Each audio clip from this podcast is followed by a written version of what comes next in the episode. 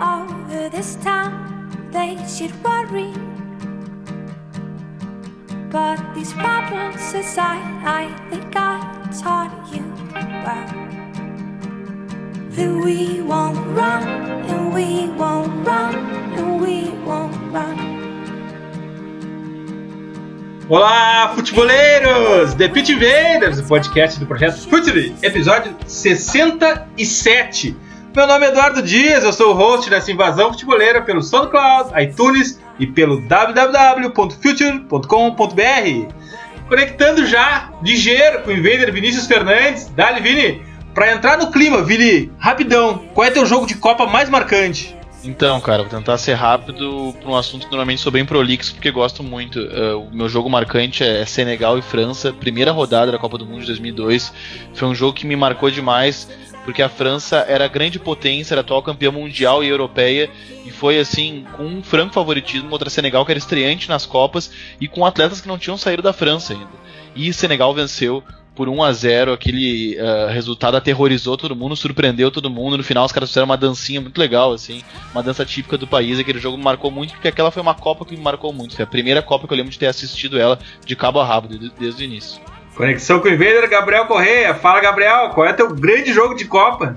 Eu acho que o grande jogo de Copa que eu vi é, e, e, acabou sendo uma discrepância, e vamos tentar ser um pouco mais, mais rápido, para falar sobre isso foi Alemanha e Brasil, porque mostrou naquele momento o patamar que a gente estava diferente da, da Alemanha. Acabou me marcando muito negativamente pelo Brasil, mas é, é algo que a gente está aqui para discutir muito né, sobre as diferenças de jogo, crescer o jogo no Brasil. Então, eu acho que Brasil e Alemanha em 2014, no Brasil, tomar um 7 1 em casa foi, foi muito marcante. De volta ao Pit Invaders, Myron Rodrigues. Dali, Myron, qual o jogo de Copa da tua vida? Cara, 2006, Itália e Alemanha, pelas. Acho que foi pelas semifinais e foi um jogão que a Itália acabou classificando no, na prorrogação com um gol fantástico do Del Piero, com uma, na, uma das maiores atuações individuais que eu vi um zagueiro fazer, que foi a do Canavaro naquele jogo. A Itália tinha um time muito forte, um time muito melhor que o da Alemanha, mas a Alemanha jogava em casa e estava muito confiante, assim. Todo mundo estava meio que com medo da Alemanha em 2006, mas a Itália foi lá, bateu de frente, ganhou o jogo e no fim acabou ganhando a Copa. Esse é o jogo da minha vida, assim, Copas do Mundo. Mais um Invader, mais um Invader da casa, Bolívar Silveira, que tal, Boli? Ainda podemos chamar de Boli por aqui? Pode, pode, a namorada deixa. Qual é o teu grande jogo de Copa, Boli? Meu grande jogo de Copa é Argentina versus México 2006. Uh, foi ali que eu decidi torcer pra Argentina. E eu fui surpreendido por um México que jogava muita bola. E, pô, a Argentina tinha Cambiasso, Riquelme, Max Rodrigues, Saviola, Crespo, Aymar. Então, eu imaginava, eu tinha 10 anos, eu pensava, como é que a Argentina com esses caras tá tomando esse sufoco do México, esse time de verde? Nunca tinha escutado falar antes. E a, foi o dia que eu fui. Me apresentaram o Lionel Messi. Ele entra no fim do jogo, ou não lembro se foi prorrogação, e acaba com o jogo. Uh, ele que começa a jogada do gol do Max Rodrigues, aquele sordaço de fora da área. Esse foi o grande jogo de Copa da minha vida até agora. Dois técnicos doutrinadores. Bom, eu fiquei por último e escolhi dois grandes jogos de Copa para mim. E são dois duelos entre Brasil e Holanda. As quartas de final de 94, aquele 3 a 2 que terminou com pataço do branco, e as semifinais de 98, com um grande duelo de Ronaldo Fenômeno contra Jeff Stan. Esses são dois jogos que marcaram muito para mim. Vamos lá, Invaders! Vamos para a Copa!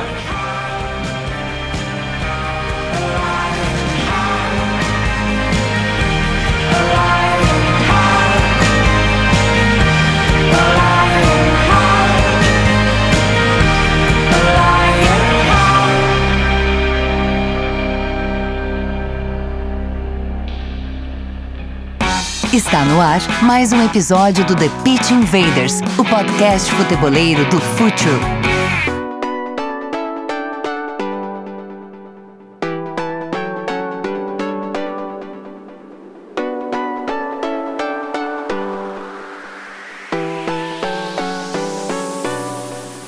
De tudo, no pedido de Emílio, nosso editor, a gente vai fazer um glossário aqui, traduzir algumas palavras que usamos muito, serão usadas de novo no episódio de hoje. Começamos com hype, hypado. Vini, o que, é hype, hypado, hein? Então, se a gente for na literalidade da, do significado, né, da semântica da palavra, o, o hype up é, é, uma expressão muito usada no inglês para falar de exagero, né? Que é como quem diz assim, promover o exagero. É to hype up. Então, assim, o jogador hypado é aquele cara que é muito destacado, que é um cara uh, uh, muito visado pela imprensa. Então, a, a, gente, quando fala de hype, é isso, é, é a superexposição. E o jogador hypado é esse cara que tá sempre na mídia. Vamos, vamos com outra expressão aqui que o Emílio pediu pra gente traduzir: o underdog. Nós que somos apaixonados por underdogs. Gabriel, o que, que é underdog? Explica pros invaders aí que ainda não estão ambientados com esse termo. Bom, o underdog, pra gente ser bem específico, por exemplo, se a gente falar de um clube que não é muito visado, é totalmente o contrário do hype que o Vini falou.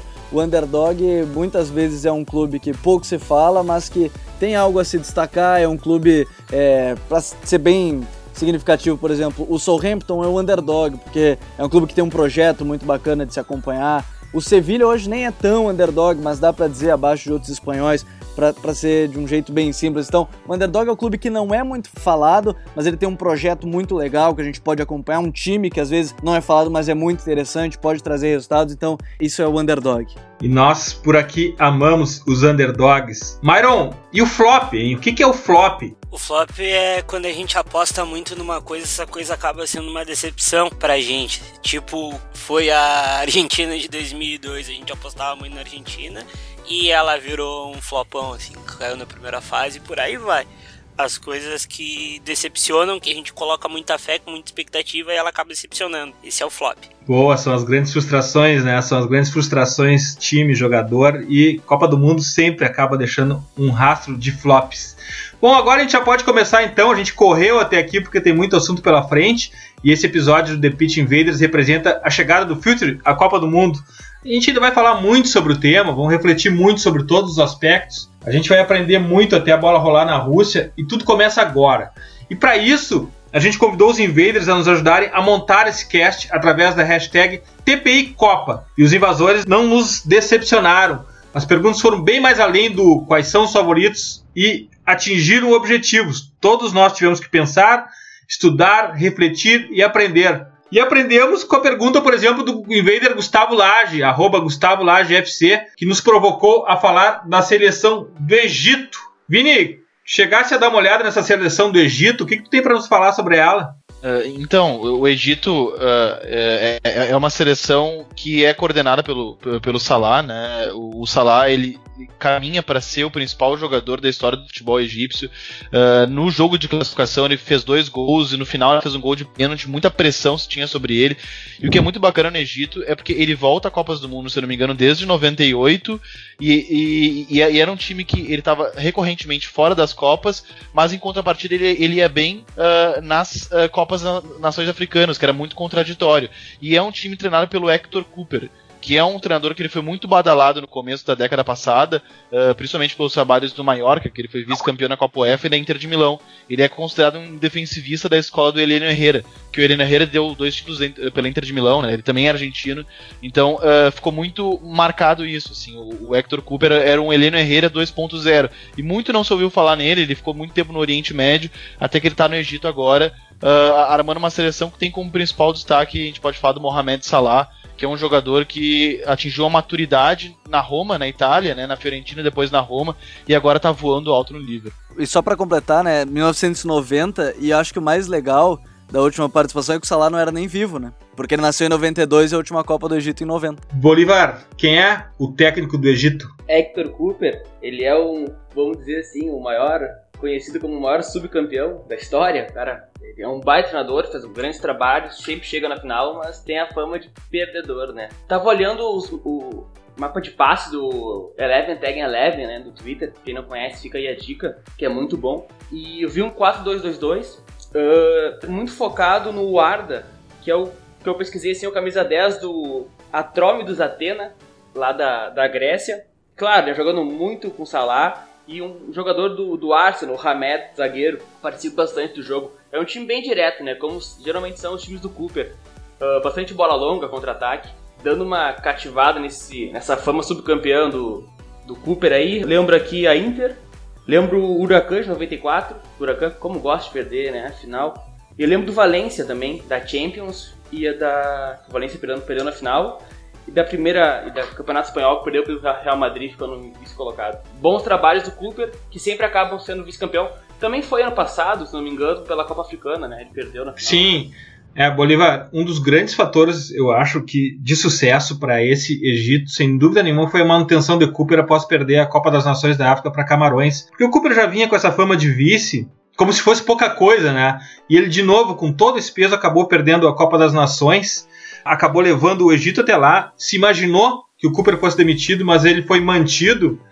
E isso é um dos fatores que leva o Egito para a Rússia, sem dúvida nenhuma. Outro ponto importante do Egito é o Estádio Internacional do Cairo, onde os faraós ganharam os três jogos da fase decisiva contra Gana, Uganda e Congo. Só que o Estádio Internacional do Cairo não vai para a Rússia, né? É um ponto que o Egito vai ter que melhorar muito. Outro ponto chave também do Egito foi uma espinha dorsal muito sólida, começar pelo goleiro Eladari, de 44 anos, conhecido de todos os colorados pela semifinal do Mundial de Clubes de 2006, quando ele jogou pelo Al esse cara foi fundamental na fase decisiva das eliminatórias. Ele já tinha até abandonado a seleção e foi chamado de volta. Uh, junto com o central pela esquerda, Mohamed Abdel Salfi, de 32 anos do Al eles levaram apenas 3 gols. Uma defesa muito sólida e experiente montada pelo Cooper. No, no meio, o volante do Arsenal é o Nene. E no ataque, o dono do time, né? Salado Liverpool. Vini conhece bem, 25 anos, nível altíssimo, até mesmo a Premier League. Ele marcou Vini, Myron, Gabriel, Bolívar, ele marcou em todos os jogos da fase decisiva. O Egito vai para a Rússia com experiência, talento, mas sem o fator local do Cairo. Eu acho que com isso a gente consegue falar um pouco do que passou pelo Egito e o que esperar dele na Copa. E a nossa invasão, nossos invaders, são, como a gente já falou antes, apaixonados pelos underdogs, né? Porque além do Egito, o Iago, o arroba IagoSR1, o arroba Vamos Inter e o arroba Jofaleiros, do José Faleiros Neto, querem saber sobre Islândia e a Sérvia. Vini, o que, que tem para dizer sobre a Islândia? Então, a Islândia ela é o país menos populoso da história das Copas, por si só já é algo de, de muito destaque, né? É algo muito curioso.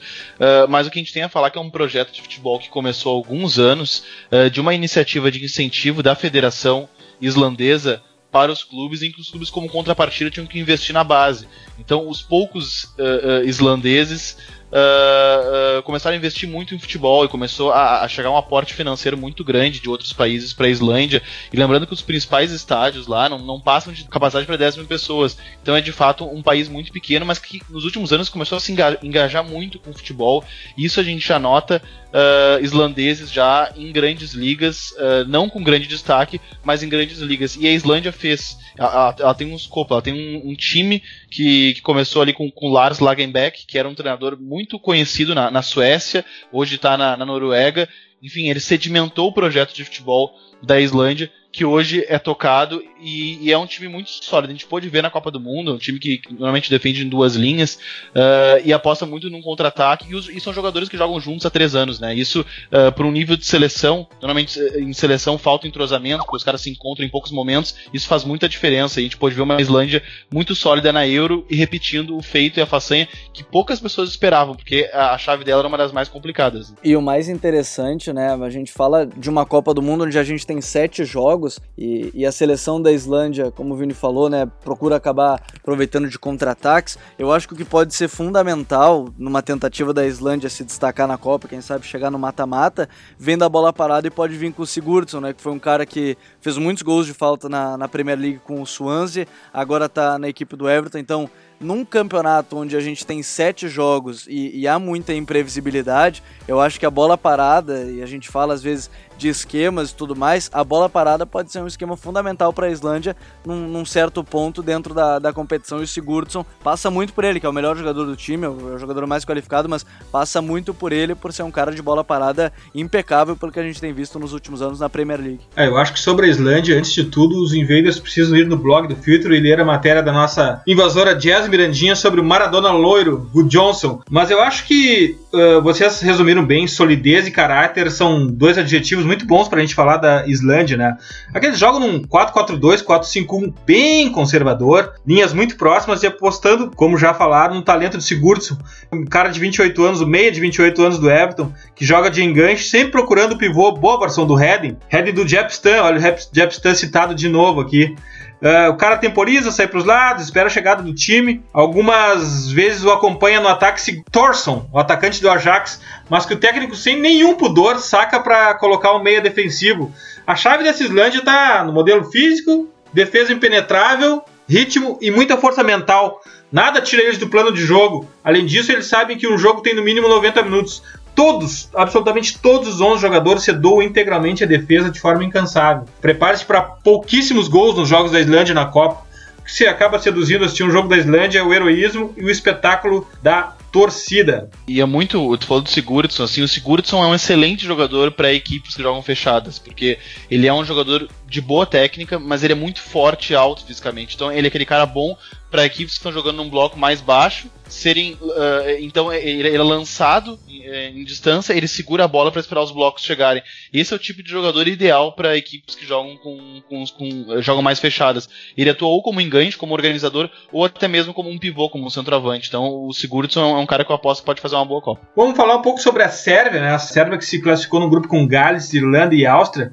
E acho que ter parado de trocar de treinador foi fundamental para a série. Foram seis técnicos desde 2010. Hoje ele é treinado por Muslin e eles usam muito o 3-4-3. Os três centrais, todos muito conhecidos, todos os, os jogadores da série são conhecidos. Ivanovic do Zenit, Nastasic do Schalke e Kolarov, nosso conhecido do City, que o Monchi chamou para Roma. Dois volantes, Nemanja Matic do United e Milivojevic do Crystal Palace. Dois laterais liberados para apoiar, Rukavina do Vila Real e Obradovic do Anderlecht. Na construção do jogo, a fagulha do time, o talentoso meia canhoto do Southampton, do Zan Tadic, sempre de pé trocado na banda direita, ajudado de perto pelo lateral Rukavina.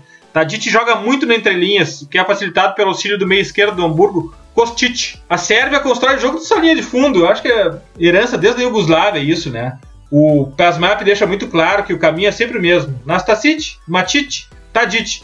E no fim de tudo, um cara que sabe jogar muito de costas pro gol, talvez até um dos melhores do mundo nessa função. Alexander Mitrovic, do Newcastle. A Sérvia sabe jogar com a bola, mas faz o primeiro gol do jogo. Cara, ela vira muito, muito contra-ataque.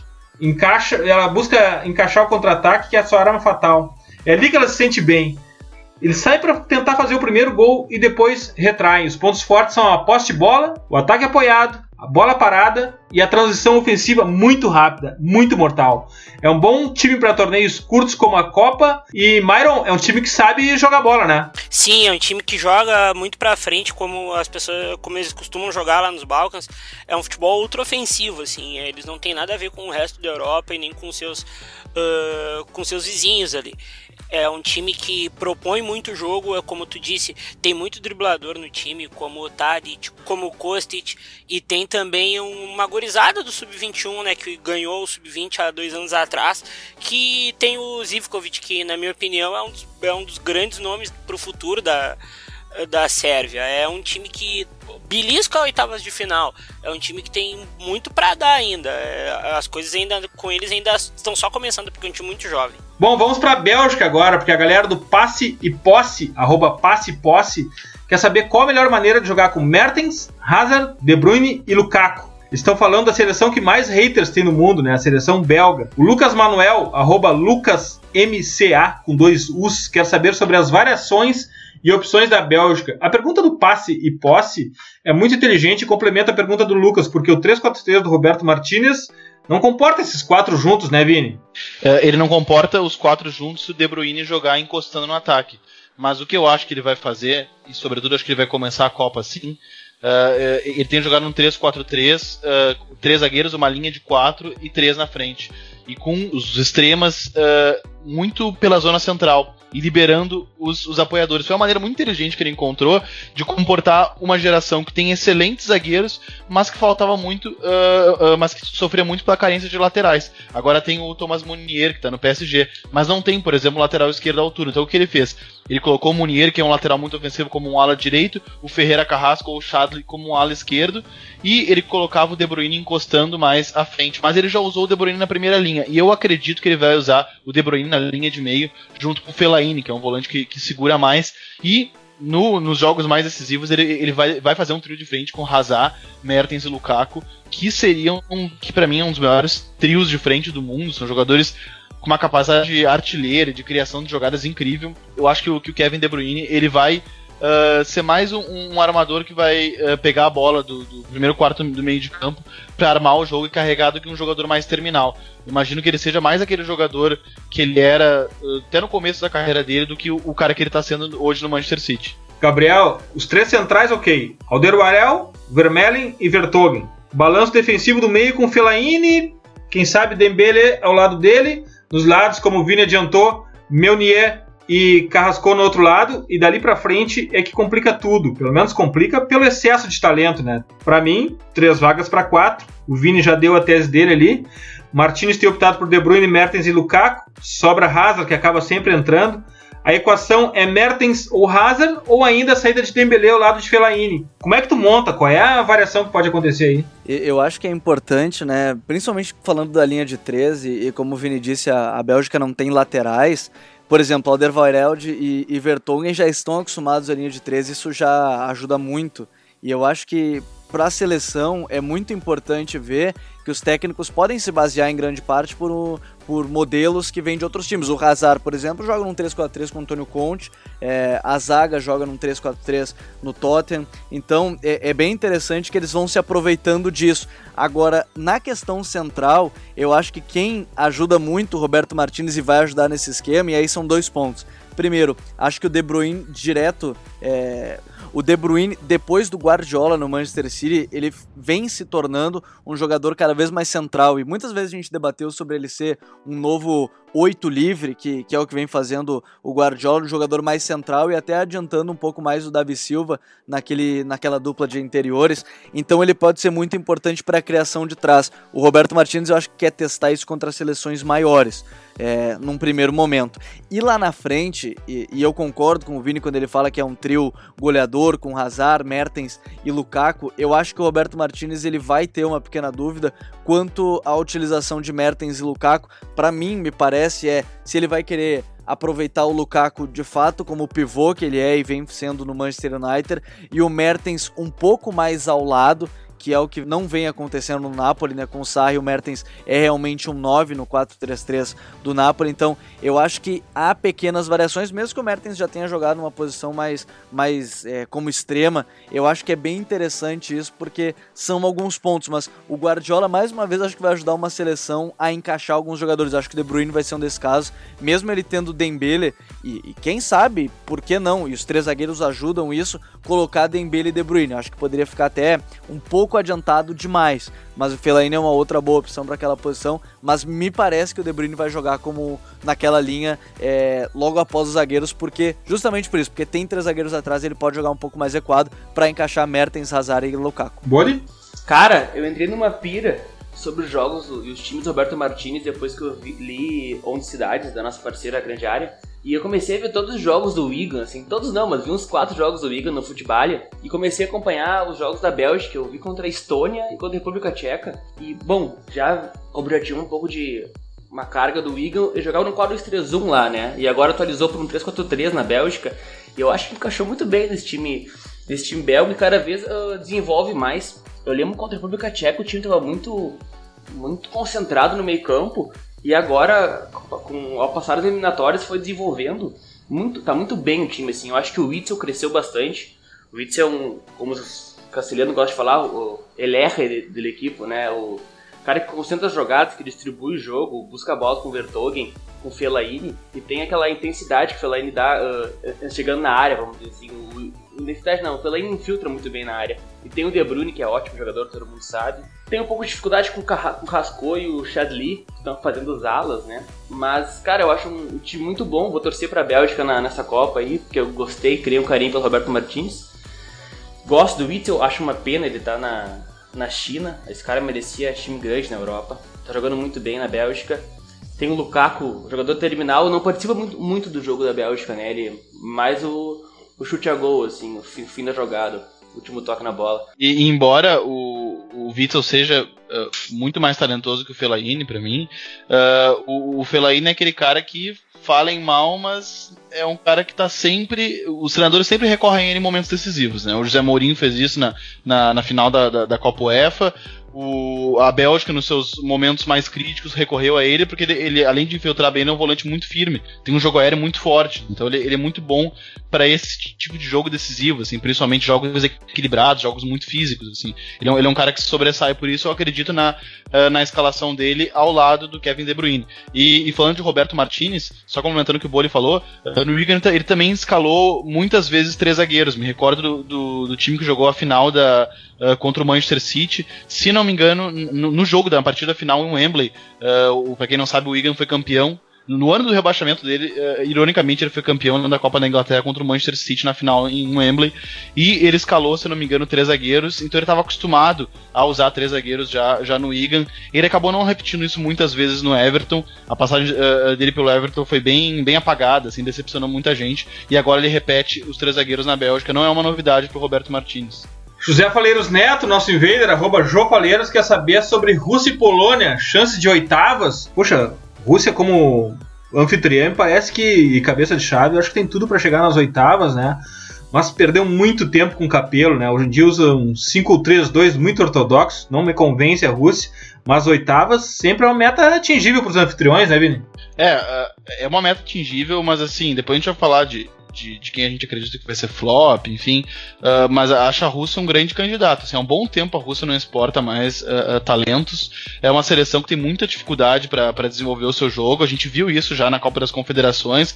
Ela aposta muito na ligação direta para os Molov, para o Kokorin, que é a dupla de ataque deles, e é a principal arma. Né? Os dois jogadores são disparados, jogadores mais destacados do, do, do, selecionado russo, do futebol russo. Uh, e a Rússia fez. Uh, os, os, seis últimos amistosos da Rússia, por exemplo, ela ganhou só dois. E ela tá naquele momento que o Brasil enfrentou muito em 2014, que é a dificuldade de marcar amistosos contra grandes seleções uh, visto que as grandes seleções, a grande maioria, estavam ali envolvidas em eliminatórias da Copa. Então, ela fez amistosos com as equipes mais fracas e ainda assim se complicou. A gente viu ela fazendo uma, uma, uma Copa das Confederações muito ruim, com muita dificuldade de jogar. É um time que tem dificuldade de desenvolver o seu jogo. Eu, eu, eu aposto que assim vai ser complicado. A Rússia vai enfrentar maus bocados. E como destaque, na linha de cinco deles pela direita, o quem joga é o brasileiro naturalizado Mário Fernandes, né? Que é um cara muito respeitado no cenário nacional russo. É, não, apesar de toda a minha desilusão com a Rússia, para oitavas, eu acho que na força da torcida, no grito, acho que dá para chegar. E a Polônia, Bolívar? Bom, a Polônia é um tá dando uma hypada na Europa, né? Três jogos sem perder. O Lewandowski levando nas costas o time, que eu acho que a melhor fase da carreira do Lewandowski, né? jogando muita bola pela seleção. E tem o Zielinski que joga no Napoli, que Isso, e Milik, né, que tá machucado, que também faz parte desse time. Muito bom, muito bom. Uh, mas eu gosto muito do Zelinski, que também é do Napoli, que joga muita bola. Gosto do Cuba pela direita ali, o Cuba entrando na área. Tem o Grosicki, que não lembro, joga na Inglaterra, se eu não me engano, joga no Hull City, que é muito bom. É um time bem encaixadinho, cara. Eu jogo no 4-1-4-1, né? Que nem o Tite joga com a nossa seleção. Acho que pode incomodar na Copa aí. Incomodou bastante nas eliminatórias. E claro, né? Tem o Lewandowski. Vini, Krychowiak, Milik, Zielinski, Lewandowski é um time para bem mais que oitavas, né? Não, é, é, um, é, um, time bem forte que, para mim, já na, na, uh, na Eurocopa, acho que a posição que ela ficou foi aqui no futebol que ela desenvolveu. Na primeira fase, eu gostei muito da seleção do, do Adam Navalka. É, é, um time muito forte e que tem extremas muito resistentes. Então, um dos segredos desse time da, da, da Polônia e o Invader pode esperar isso na Copa do Mundo. O Blazikowski e o, o Grosik, eles são extremas muito físicos, com muito fôlego. Mesmo até o Blazikowski com uma idade um pouco mais avançada, eles são caras que eles seguram o jogo todo. Então, acho que a gente pode esperar um time com uma transição muito rápida rápida por conta desses caras, tanto defensiva quanto ofensiva. E no miolo do meio de campo, Krychowiak e Zelins são caras com, uh, com muita qualidade de passe, no caso do Krychowiak também muita força física. Acho que a ida do Krychowiak pro West Bromwich vai, uh, vai beneficiar a seleção, porque ele vai poder jogar mais vezes, já que ele não jogou na, uh, na última temporada pelo PSG. E no ataque tem Milik Lewandowski, que é uma união uh, formidável ali de, de, força física e qualidade técnica. Eles, eles voaram nessa eliminatória, né, Vini? Sim, o Lewandowski, como, como o Boli mesmo disse ali, ele é um cara que, em alguns momentos os mais críticos da Polônia, ele levou nas costas da seleção. Ele é um cara que cada vez mais ele tem a capacidade de gerar o próprio jogo, né? É, cada vez menos ele é um centroavante dependente de, de alimentação dos, dos meias, dos extremos. Sabe que, Vini e Boli, todos os jogos que eu vi da Polônia eles jogaram muito bem, velocidade, alta troca de passe, mas sempre, em algum momento do jogo, eles perdiam a concentração. Foi alguma coisa que eu notei, em algum momento eles perderam a concentração durante esses jogos. Em Copa do Mundo é difícil que, uh, acontecer isso. Às vezes se paga muito caro por um pequeno momento de concentração. Fala, Boli. Queria falar do. Posso até falar errado o nome do, do jogador, que é o Krzysztof Matinski, que é do Legia Varsóvia, um polonês, 30 anos, que eu nunca tinha escutado falar dele. E quando eu vejo a Polônia jogar, ele joga muita bola. Ele é baixo. Uh, geralmente esse, esse o 1 do 4-4-1 geralmente é mais forte fisicamente, né? E o Matinsky não, deve ter 1,70m, é meio pouco mirrado, mas tem muita qualidade técnica e tem uma chegada, um design muito bom e chega firme, no, chega firme nos rivais. Achei muito bom ele, não conhecia. Christoph Matinsky. Lucas Tristão, arroba Lucas Tristão, Lucas Manuel, arroba Lucas MCA, Pedro, arroba Pedro Levi, querem saber da seleção da Espanha e as funções de Isco, Gabriel. Tudo teu. Vamos começar pelo Isco, já que, que eles perguntaram. Eu acho que o Isco ele é o ponto de referência, talvez pela fase que ele vive no Real Madrid. Ele pode ser o ponto de referência que o Lopetegui vai utilizar a partir de um momento que me parece que ele vai mudar o esquema para esse 4-3-1-2 ou talvez um 4-3-3 com um falso 9. Então me parece interessante porque o Isco é, ele vai ter atrás dele três jogadores de muita qualidade técnica, que são o Busquets, Iniesta e Thiago, me parece que serão os três, e o Isco. E por que eu não vejo o Isco um pouco mais recuado? Porque a gente viu isso no Real Madrid, e eu acho que o Isco ele foi se moldando a Lazidane de uma maneira mais é, armador, clássico lá na frente, mesmo com toda a qualidade dele para se movimentar para a esquerda. Então, me parece que o Lopetegui vai encaixar isso e tendo o Morata na frente, pode botar o Marco Asensio, acho que ele tem ótimas opções, o Silva ele tem usado muito aberto. Eu acho que a Espanha, muita gente tá, tá lembrando da Copa de 2014 quando foi eliminada de maneira até precoce na competição, mas a Espanha hoje ela é totalmente diferente. Eu acho que ao mesmo tempo que ela é um time ainda de posse de bola, ela é um time de chegada mais no ataque, porque tem jogadores que sabem fazer isso, como o Iniesta, que tendo companhia, assim como o Busquets, e a gente não viu isso na temporada passada com o Barcelona, ele, eles acabam conseguindo render. Mas eu acho que a seleção pode render muito no entorno do Isco. Eu acho que pelas funções dele, ele pode ser um meio atacante, num 4-3-1-2, se o Lopetegui optar por um 4-3-3 para ter o Morata mais centralizado, eu acho que ele vai usar o Isco pela esquerda, podendo flutuar pelo meio, sendo um ponta armador. Então, eu acho que a Espanha tem algumas variações, é, mas não vai mudar muito do que a gente está acostumado a ver. Vai mudar porque talvez saia a chave entre o Thiago, que era um sucessor natural, mas as lesões acompanharam, o Iniesta um pouco mais velho, o Busquets segue sem o Xabi Alonso do seu lado. Eu acho que não tem um 9 tão referência. Talvez esse cara seja o Diego, o Diego Costa, é, que pode apostar o Lopetegui, mas eu ainda prefiro o Morata, que é um cara mais associativo pro jogo da Espanha. Então, me parece que o Lopetegui vai girar muito em torno do que é o Isco hoje no Real Madrid. O Real Madrid pode fazer o Isco ser o cara da Espanha ou não. Tudo depende de, de como vai ser a fase dele. Mas o Isco está cada vez mais Zidane, sendo aquele meia mais lá na frente para poder armar, voltar, abrir por lado. Então, eu acho que vai ser muito interessante o que o Isco pode dar para essa Espanha. Eu acho que o Lopetegui claramente está inspirado no modelo de 2010, Gabriel. Ele está escalando todos os meios associativos que tem. Com isso, ele acaba, no final das contas, refém das características dos jogadores, ao invés de idealizar o modelo, escalar os jogadores mais adequados para o que ele planeja. Eu acho também que Morata é fundamental, porque se tu for atrás de Busquets, Coke, Iniesta, Davi Silva, Asensio e Isco, tu tem muito talento, mas tu não tem profundidade para isso. E eu concordo contigo, a função do Isco é de ser o oxigênio desse time, o toque que quebra o adversário, o gol, é o gênio que a Espanha precisa. E, e, nota que a gente não falou, tu falou do Coque, a gente não falou do Saul, o Saul Ningas, que foi, fez um baita mundial sub-20. Sub é, a gente não falou do Sebajos, Dani Sebajos. o Marco Asensio pode vir a aparecer. Então, tem muitos nomes nessa nova geração espanhola que podem surpreender. Eu acho que até o ano que vem, muitos deles podem estourar e virar até titular, mas é um time cada vez mais associativo, mas precisa de um Morata e talvez não um Diego Costa, porque o Morata sabe dar essa profundidade sendo associativo. E um time que, como 2010, usa a posse de bola como estratégia de defesa. Myron, o que te parece a Espanha de Lopetegui? Eu acho melhor a melhor seleção do mundo na atualidade. Muita gente fala da Alemanha que corre junto há oito anos, falam do, do material humano que tem a tem a França, mas quem joga mais mesmo é a Espanha. Na hora do bicho pegar, quem joga é a Espanha. Lucas Manuel, arroba LucasMCA, quer saber sobre a organização de Portugal. Portugal tá pronto pra Copa, né, Gabriel? É, eu até falava nas minhas redes sociais, porque acaba acontecendo, né, é, comparações Portugal-Argentina por Messi e Cristiano Ronaldo, e eu acho que vale o debate porque o Messi acaba tendo que jogar para Argentina e Portugal. Isso não é demérito, entendo que, que não é demérito. Portugal é um time que não depende hoje do Cristiano Ronaldo. A gente viu isso na Eurocopa, mas nas eliminatórias a gente viu um time muito mais sólido. Eu acho que muito pelo surgimento dos dois Silvas, né, tanto o Bernardo quanto o André, e o André Silva, assim como o Benzema no Real Madrid, tem, tem características de centroavante que vão potencializar ainda mais o Cristiano Ronaldo, isso é muito importante mas Portugal é um time muito organizado. Tem o William Carvalho que está surgindo muito bem para ser aquele volante central, ao mesmo tempo que tem ainda o João Mário pela, pela esquerda.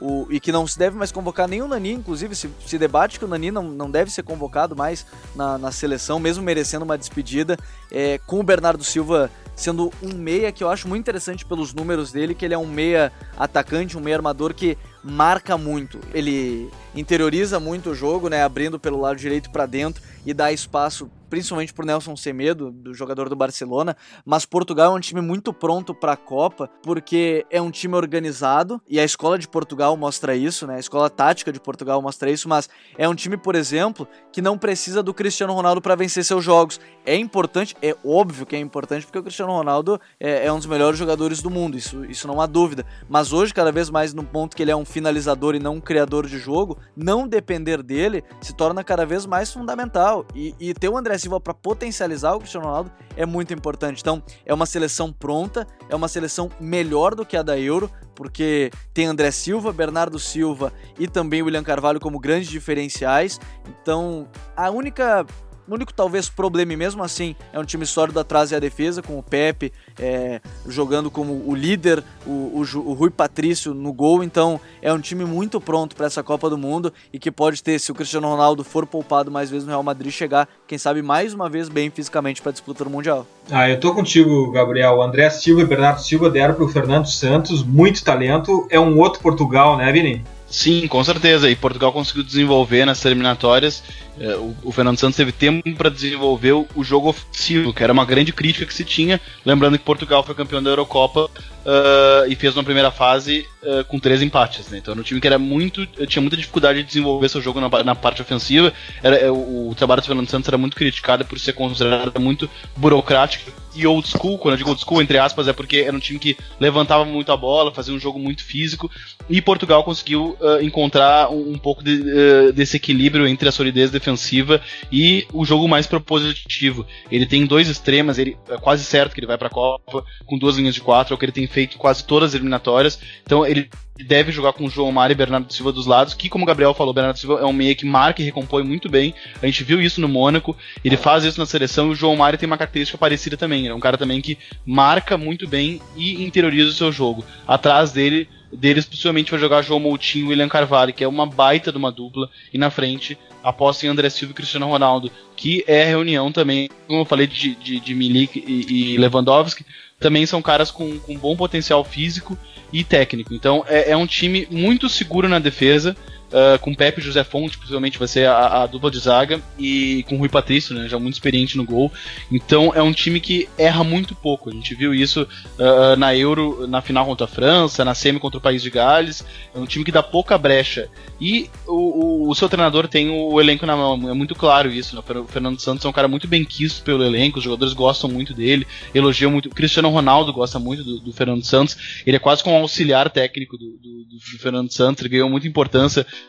uh, uh, nessa seleção, que para mim é uma seleção talhada à Copa. Eu não me surpreenderia se, se Portugal aí fosse muito longe nessa Copa do Mundo, quem sabe até com a conquista. É, Pepe Fonte forma uma dupla de centrais forte e experiente, muito zagueiro, importante. Zagueiros, Zagueiro, zagueiro, uma dupla muito importante para um campeonato tão curto. Myron, tuas impressões sobre Portugal? Uh, Portugal é um time que compete muito, né, cara? É, como vocês vinham falando aí sobre a defesa de Portugal, Portugal é um time que sabe tomar uma pancada, né?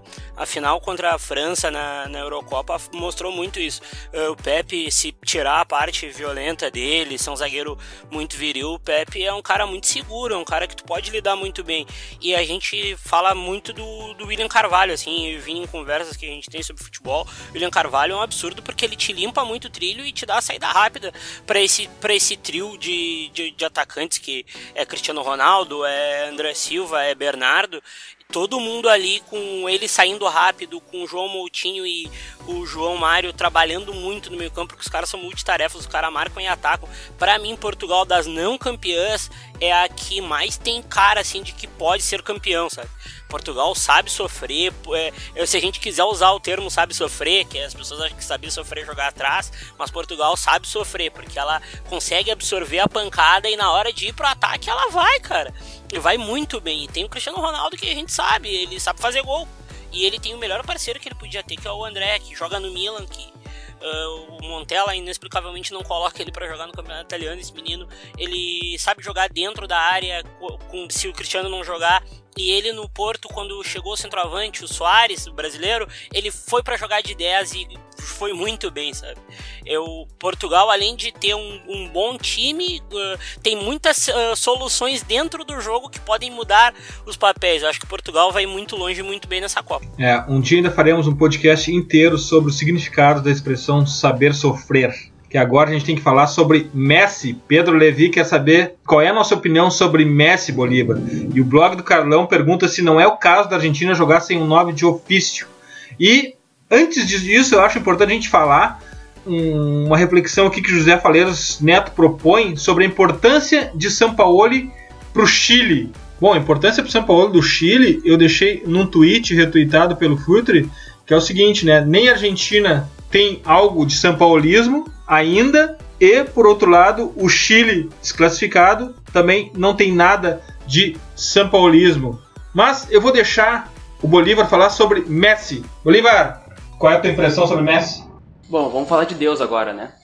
Uh, cara, olha o que ele fez essa semana. Como é que eu vou falar do Messi? O Messi é sensacional. Ele busca jogo, ele faz gol, ele dá passe para gol ele é rápido, pensa muito rápido. É um, um jogadoraço, cara, que sempre teve, um problema agora com o Sampaoli, onde é que encaixar ele, né? Tem, tem um problema com o Dybala, onde é que vão encaixar esses jogadores. E daí eu já posso falar um pouco sobre o, a pergunta do Carlão, né? Jogar sem um 9 Uh, bom, a melhor partida das, das, eliminatórias do São Paulo até agora foi jogando com 9, né? O Benedetto fazendo muito pivô pro Messi entrar, muito tabelamento. Tem que ver bastante isso. Não sei se vai ser o Benedetto, pode ser o Icardi, pode ser o Higuaín. Tem muito jogador para entrar ali. Uh, tem que ver muito bem isso. Bom, falar do Messi é chover uma olhada.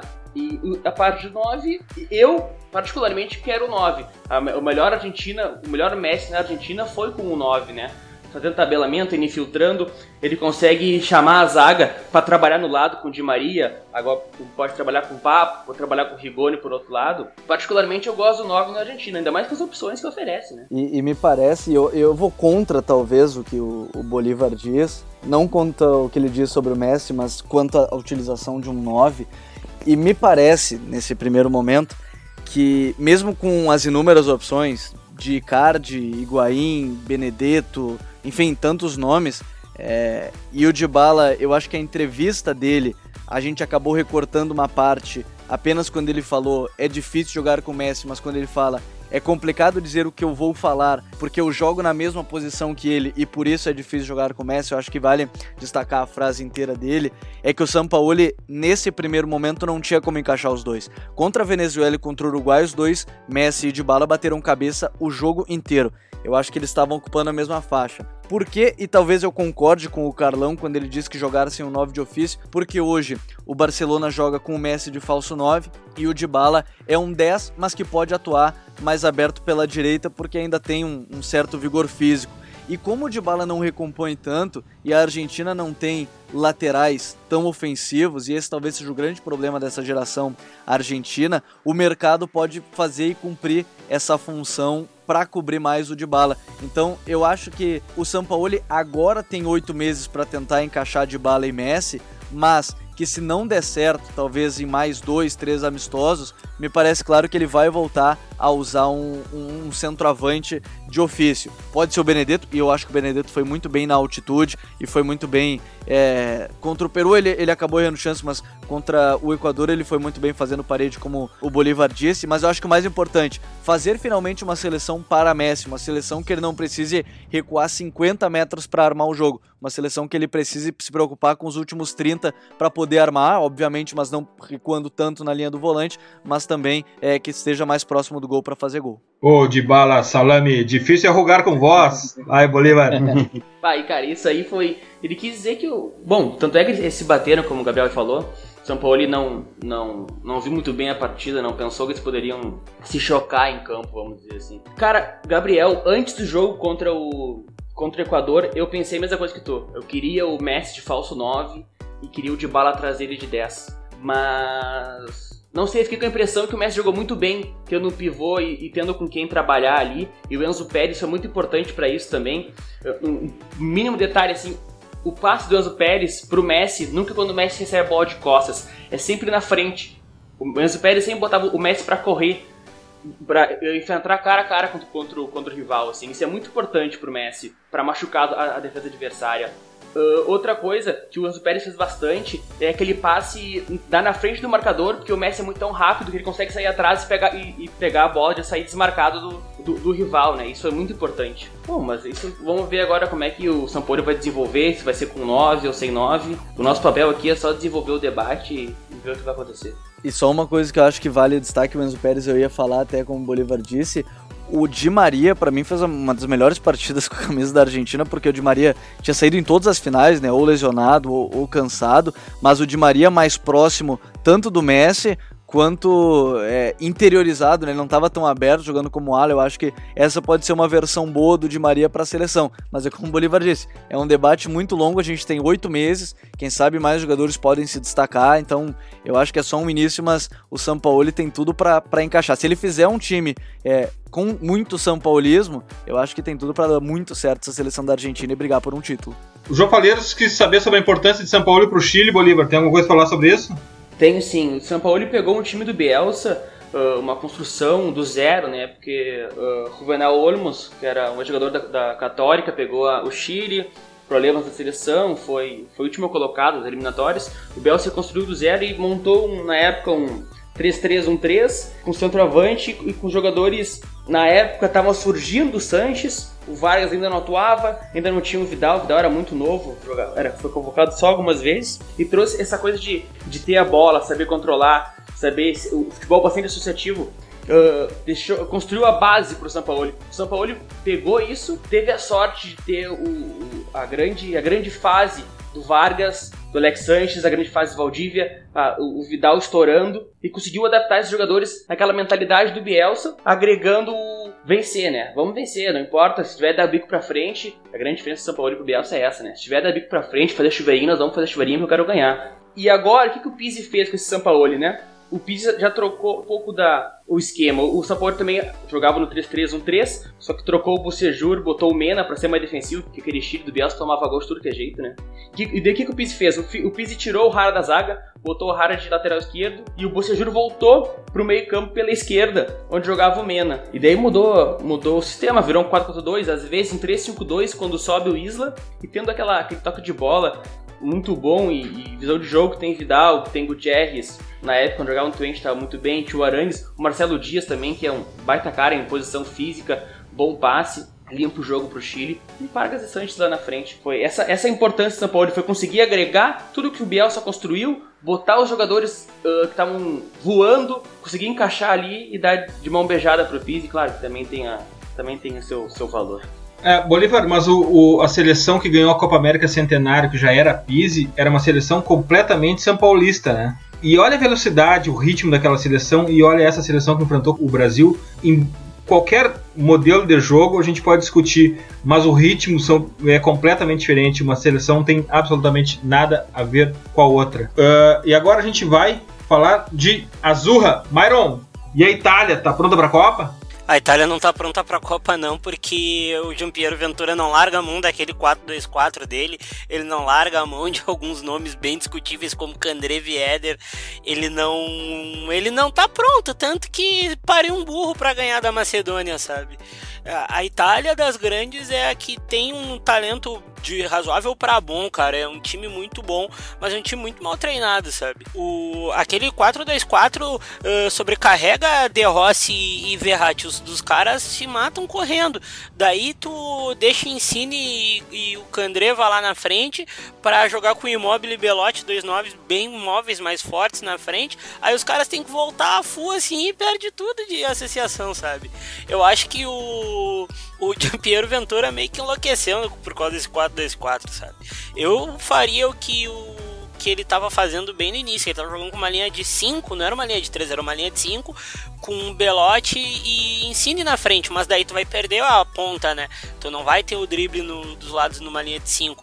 Eu acho que se tu jogasse no, com 4-3-3 nesse momento atual, meio que emulando o Napoli para tu ter Bernadeschi e, e Ensine nas pontas e tu ter um centroavante como o Belotti que faz gols de tudo que é jeito, uh, seria melhor e mais pragmático. A Itália precisa estar nessa Copa porque é uma geração muito boa. Tá, na minha opinião, é a melhor geração pós-Copa de 2006 e periga ficar de fora por a bobadice do treinador. O treinador é um idiota, ele não, ele não pensa direito. ele me irrita muito. Nota-se. Gabriel, uma nota sobre Alemanha, a grande uh, seleção a ser desafiada na próxima Copa, ainda com ritmo e com nível altíssimo, né? É a seleção mais mutante, eu acho que isso pode definir a seleção do Joaquim Lan, muito porque tem é, trabalho de muito tempo, tem uma geração incrível e cada vez mais surgem grandes jogadores. Então, eu acho que o mais interessante dessa Alemanha, uma seleção mutante, que pode jogar com linha de 4, linha de 3, linha de 5, enfim, pode jogar de tudo quanto é jeito e quanto a gente menos espera. O Joaquim Lan, ele tira um, um coelho da cartola ou tira um jogador que surgiu, a gente talvez nem tivesse acompanhando tanto. Então, uma seleção mutante. Eu acho que dá para explicar assim bem a Alemanha. É, a Alemanha foi o time, uh, talvez, uh, aí teria que pegar um levantamento tipo aquele que o Bolívar fez sobre os esquemas, mas acredito ter sido o time, a seleção que mais variou esquemas durante, uh, durante a, a, as eliminatórias europeias. E é uma seleção, como ela é muito, é muito difícil definir ela num esquema. E o Joaquim Law, ele, ele, testa muito, ele, ele experimenta muito, ele experiencia muito, ele convoca muitos jogadores diferentes, muitos jogadores jovens também, uh, ao ponto de que ele sabe que, por exemplo, um Tony Kroos não precisa estar recorrentemente jogando como titular, porque ele sabe que na, na hora da Copa do Mundo ele vai poder convocar um Kedira e um Tony Kroos, que eles já jogam juntos, eles sabem jogar. Mas acredito que nos, nos amistosos agora, uh, pré-Copa do Mundo, o Joaquim Low vai botar, uh, vai começar a botar força máxima, assim, porque ele acabou uh, abrindo mão, assim, dos seus principais jogadores em muitos jogos nas eliminatórias. O blog do Carlão e o Patrick Manhães querem saber sobre os prós e contras de Coutinho na de Renato Augusto e as variações que Tite pode usar em 2018 sem mudar nomes. Eu acho até que essa é é o grande passivo dessa seleção brasileira, né? A falta de repertório é justamente o ponto fraco e onde o Tite vai ter que trabalhar. O Tite que é muito conservador no grupo de jogadores e no esquema tático, ele vai ter que trabalhar esse repertório até a Copa do Mundo, né, Vini? Sim, e sobre Coutinho, respondendo a pergunta do Carlão sobre Coutinho e Renato Augusto, contras são muito poucos, né? O que eu acredito que, pode, que, que possa ser um contra é o fato de que o Coutinho é um cara que entra muito na área, um cara que pisa muito na área, uh, ataca muito espaço, nem sempre tá na zona central do campo. E o Paulinho também é um, é um, é um apoiador muito infiltrador. Então, meu receio é que em alguns momentos o, o balanço defensivo meio frágil. Quando eu digo balanço defensivo, é o número de jogadores atrás da linha da bola. É que, é que faltem jogadores atrás da linha da bola para o Brasil estrangular o contra-ataque dos adversários. Esse seria um contra. O, o, o, pró é o futebol do Coutinho de interior, que ele vem jogando assim muito bem no Liverpool. Uh, acredito que quando ele foi pretendido pelo Barcelona, talvez fosse para jogar ali. Ele já se mostrou um, um apoiador riquíssimo, assim, uh, e que, que, dá. E eu acho que o Coutinho dá muito repertório, assim, ofensivo, sobretudo ao Tite. Ele, ele é um cara que ele dinamiza muito o jogo, muito mais do que o Renato Augusto. Ele, ele, ele toca e aparece, ele tem uma capacidade de fazer o jogo girar muito grande e muito maior do que o Renato Augusto.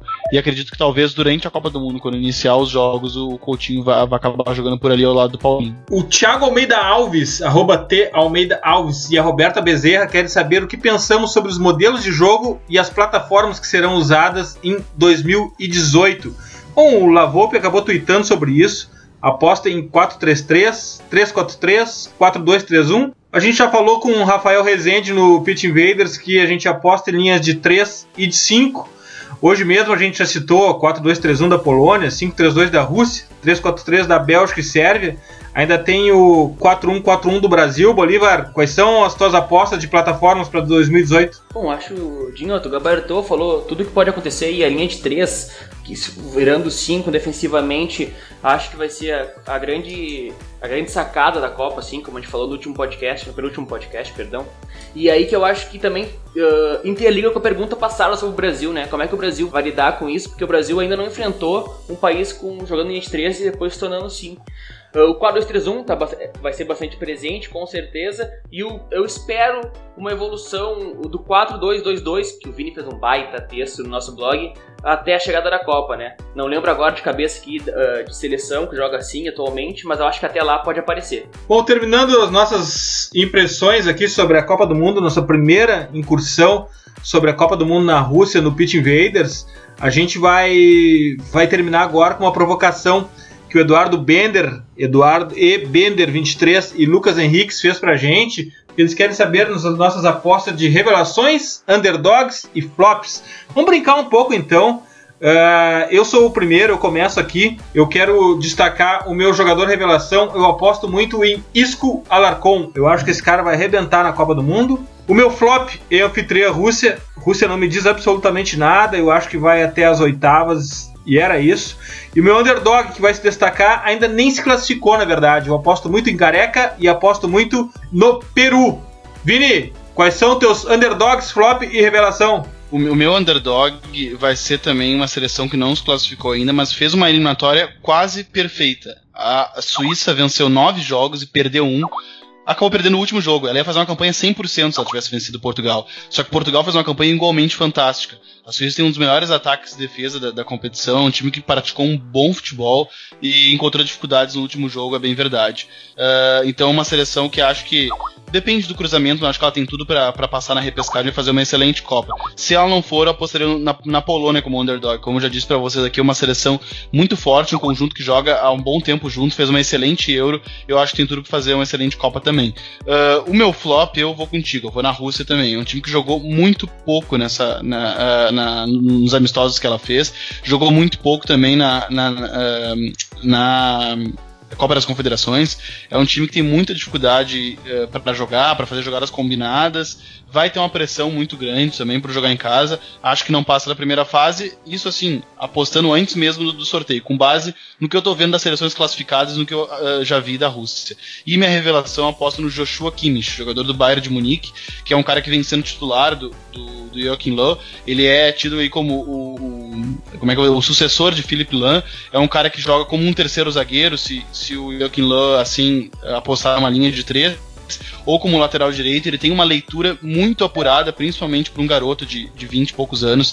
Uh, é o cara que eu, que eu aposto como revelação uh, ah, para essa Copa do Mundo. Campeão de assistências das eliminatórias europeias, Vini. Joga muito. É, é, um, é, um, é um jogador fantástico, assim, que, que em breve, assim, um ou dois anos vai ser o World Class. Gabriel, teu underdog, teu flop e a tua revelação? O meu underdog, eu acho que vai ser a Croácia, mesmo estando na repescagem, quando a gente grava agora o podcast, eu acho que vai, vai surpreender na, na Copa do Mundo. Eu acho que pode ir um pouco longe com, com essa seleção, um meio-campo que pode ter Kovacic, Modric e Rakitic, não, não dá para desprezar, ainda mais quando o centroavante pode ser o Mandzukic, além do Perisic, então acho que pode ser um time é, que pode surpreender nessa Copa do Mundo.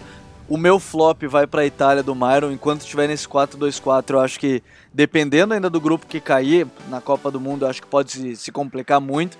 E ainda mais enfrentando times com linha de 3, linha de 5 e, e, tendo inferioridade numérica no meio de campo. Eu acho que a Itália do Ventura tem, tem grande chance de ser um flop nessa Copa do Mundo.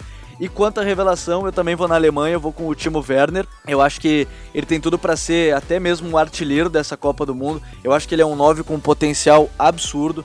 Ele é um cara que sabe se associar, tem velocidade, tem chute. Então, a minha revelação, minha aposta de revelação, e inclusive eu acho que pode ser artilheiro dessa Copa de 2018, vai para Timo Werner do RB Leipzig, que eu não sei se vai estar tá lá até o final do, da temporada, né? É, só que na Itália a linha entre ser flop e ser finalista é muito tênue. A gente já viu isso em outros mundiais. Bolivar, teu underdog, teu flop e a tua revelação? O meu underdog eu vou de, vou de Polônia, que nem o pessoal já foi aí. Eu acho que um time muito maduro, tem jogadores no alto nível da carreira, o Kuba, tem o Matins, que é um pivote, tem o Grosik, tem o Lewandowski, o Zelinski. São jogadores que estão bastante maduros, o time está bastante encaixado. Eu acho que, que pode incomodar bastante, como já incomodou na Europa. O meu flop, cara, eu não queria falar, mas eu acho que vai ser o México. Porque esperava muita coisa do Osório lá. Pô, a seleção mexicana tá no auge, assim, tem, pô, tem Chicharito, tem Héctor Herrera, tem Corona, tem Jiménez, tem Vela, tem Edwin Lozano estourando no PSV, Héctor Moreno, guardado do, no Betis do, do o time tem muito jogador bom e o Osório classificou, sabe? Quase ficando fora, numa fraca com o CACAF, né? Diga-se passagem. E o, a minha revelação vai ser Federico Valverde, 19 anos, emprestado ao Real Madrid por La Coruña, já foi campeão uruguai com Penharol, que é um, vamos dizer assim, um volante moderno, né? Um médio apoiador de muito talento, muita posição física, apesar de idade, chute fora da área, um jogador completíssimo que daqui a pouco pode aparecer no Real Madrid titular. Hein? Myron, teu underdog, teu flop e tua revelação? Meu underdog, não sei se Portugal conta como underdog, mas eu vou apostar em Portugal, assim, porque das não campeãs é a mais forte, é um time muito, muito forte mentalmente, e isso conta muito num, num torneio de sete jogos. Uh, minha revelação, cara, minha revelação tem muita gente para se revelar nessa Copa, mas eu vou apostar no meia da no meia da Sérvia, Andrija Zivkovic, que começou barbarizando no, no Benfica nessa temporada, é um meio de pé esquerdo que lembra muito Eden Hazard, cara, no início da carreira, incisivo, impetuoso, gosta do gol, é um cara que tem tudo para dar muito certo. E meu flop nessa Copa, pá, eu não vou dizer que é Itália, eu não posso dizer que a Itália é meu flop nessa Copa. O meu flop nessa Copa vai ser, na minha opinião, a Inglaterra de novo para variar, porque a Inglaterra é aquela coisa no mundial, ela não consegue jogar futebol lá. Desculpa, Vini. A Inglaterra não não não pá, Inglaterra não, não não dá, não dá, ainda não dá. Parece que quando todo mundo veste a camisa da seleção ali, a gorizada desaprende, o pessoal o pessoal, sei lá, não, eu não sei o que acontece com a seleção da Inglaterra, tá? Mas eu acho que essa vai ser a flop para variado do, do negócio. Bem, essas foram as nossas primeiras impressões sobre um tema que a gente vai falar muito ainda até a Copa do Mundo. Porque agora a gente tem que parar de devagar sobre flops, underdogs e revelações, porque é hora das nossas dicas futeboleiras. Bom,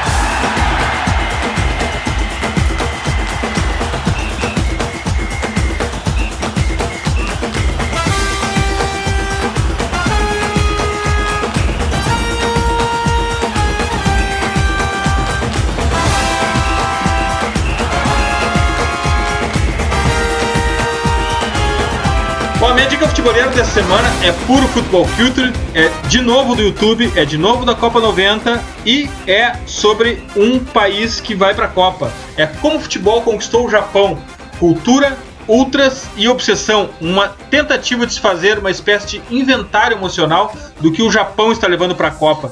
Uma verdadeira história futeboleira. Não tem como explicar muito, a história é muito visual, Sigam o link nas nossas redes. Vini, qual a tua dica futeboleira? Minha dica futeboleira é um texto do colaborador Lucas Carvalho sobre como as camisas piratas propagam as marcas no futebol. É muito bacana uh, uh, o estudo e a problematização dele sobre como a publicidade espontânea Uh, pode rentabilizar verba para os clubes. É, é, muito legal, deve estar indo ao blog na tarde dessa sexta-feira. Graças, Vini. Obrigado, Eduardo, e aos amigos. Assim, além de ter aprendido muito, é muito bacana falar sobre Copa, que é um assunto muito apaixonante. E eu tô muito ansioso por duas coisas. É, é, é, é pela estreia do, do, do, novo Star Wars, nunca neguei isso, mas muito pela Copa do Mundo. Então são duas paixões que eu tenho que eu tô muito ansioso e que estão tomando meu imaginário nesse final de ano. Gabriel, tua dica futebolera? A minha dica futebolera é um texto que saiu no, no La Nation. É muito legal sobre. O texto é do Ezequiel Fernandes Moures do, do La Nation, que fala sobre desesperados por ganhar, nós esquecemos de jogar. e fala sobre os últimos anos da Argentina e que por, por algum certo momento dá para pensar e fazer um paralelo com a seleção brasileira, principalmente pelo início do texto, que e até gostaria de fazer essa passagem, que é seus últimos presidentes, mais o atual, estão sobre a vista do FBI. Um deles tem está preso em Nova York a domicílio e os outros não podem pisar fora do país porque tem medo de ser preso. Então, dá para dizer que é a Argentina, mas a gente pode trazer para o Brasil. É um texto muito bacana para se entender o contexto político, mas também dentro de campo das duas seleções. Graças, Gabriel. Valeu, Dinho, valeu todo mundo. É, é, muito legal falar de Copa do Mundo e que chegue a Copa de uma vez. Faltam oito meses, mas que venha a Copa e quem sabe o Messi possa levantá-lo. Myron, tua dica futebolera? Uh, cara, minha dica, por incrível que pareça, vai ser um texto meu, tá? Que eu tava na, tava na, na manga fazia muito tempo, eu tava só esperando acabar as eliminatórias pro Brasil. Vai ser sobre jogadores que podiam ser testados pelo Tite nesse ciclo de, de amistosos que vai ter. Ali eu cito Malcom, eu cito Alan, cito Jorginho, cito Fabinho. E é bem legal porque eu também explico os motivos deles estarem ali, porque tem todos tem muito a ver com o modelo do Tite. E tem uma outra que a matéria, é uma entrevista com o Felipe Luiz que saiu na El Mundo, que ele fala sobre a carreira dele, sobre o que ele passou pelo Atlético de Madrid e passou na e, e passa no e, e como ele vê os outros jovens do no mundo do futebol e no Atlético também. Uh, obrigado aí, gurizada. Obrigado, Dinho. Obrigado aí para quem mandou pergunta pra gente. Falar de Copa do Mundo é a melhor coisa no futebol. A gente espera quatro anos e se um mês passa num piscar de olhos, e eu acho que vou ficar um mês enclausurado na minha casa falando de futebol e olhando todos os jogos possíveis, gurizada. Valeu, valeu, valeu, obrigadão. Graças, Mário, que bom, tô aqui de volta. Boli, qual a tua dica? Vamos lá, uh, um, um assunto batido no, no, no, podcast hoje, que é sobre a seleção chilena, que é um livro sobre do Abarsua, que é um jornalista chileno, que é Futebol Total, o estilo que mudou a história da La Roja. É, fala um pouco da, da revolução que ocorreu do, nesse começo de século na seleção chilena e que brasileiros podem comprar por PayPal, se quiser eu mando o link no meu Twitter. E, bom, é isso aí pessoal, é muito bom falar de Copa do Mundo, acho que os Invaders podem esperar muito conteúdo e muita coisa de futeboleira em 2018. E tem um recado para dar, que que de la mano de Leo Messi, todas las vueltas vamos a dar. Abraço! Graças, Boli. E nunca esqueçam, The Pit Invaders, o podcast do Projeto Filtre, está no iTunes e na SoundCloud. Assine o nosso feed. Sigam também a nossa playlist futebolera, hashtag Futebol do Filtre FC no Spotify. Curtam a melhor galeria de futebol culture do Instagram, no perfil Filtre FC. Lembrando os invasores Apple, um ponto muito importante pra gente. Nos deem aquela moral no review do iTunes. Cliquem em algumas estrelas, de preferência 5, para melhorar o nosso rating e aumentarmos ainda mais o alcance da nossa invasão futebolera. iOS ou Android, assine nosso feed receba todos os episódios on demand. Invadam também o nosso blog futebolero www.future.com.br. Abraço e até a próxima invasão, The Pit Invaders!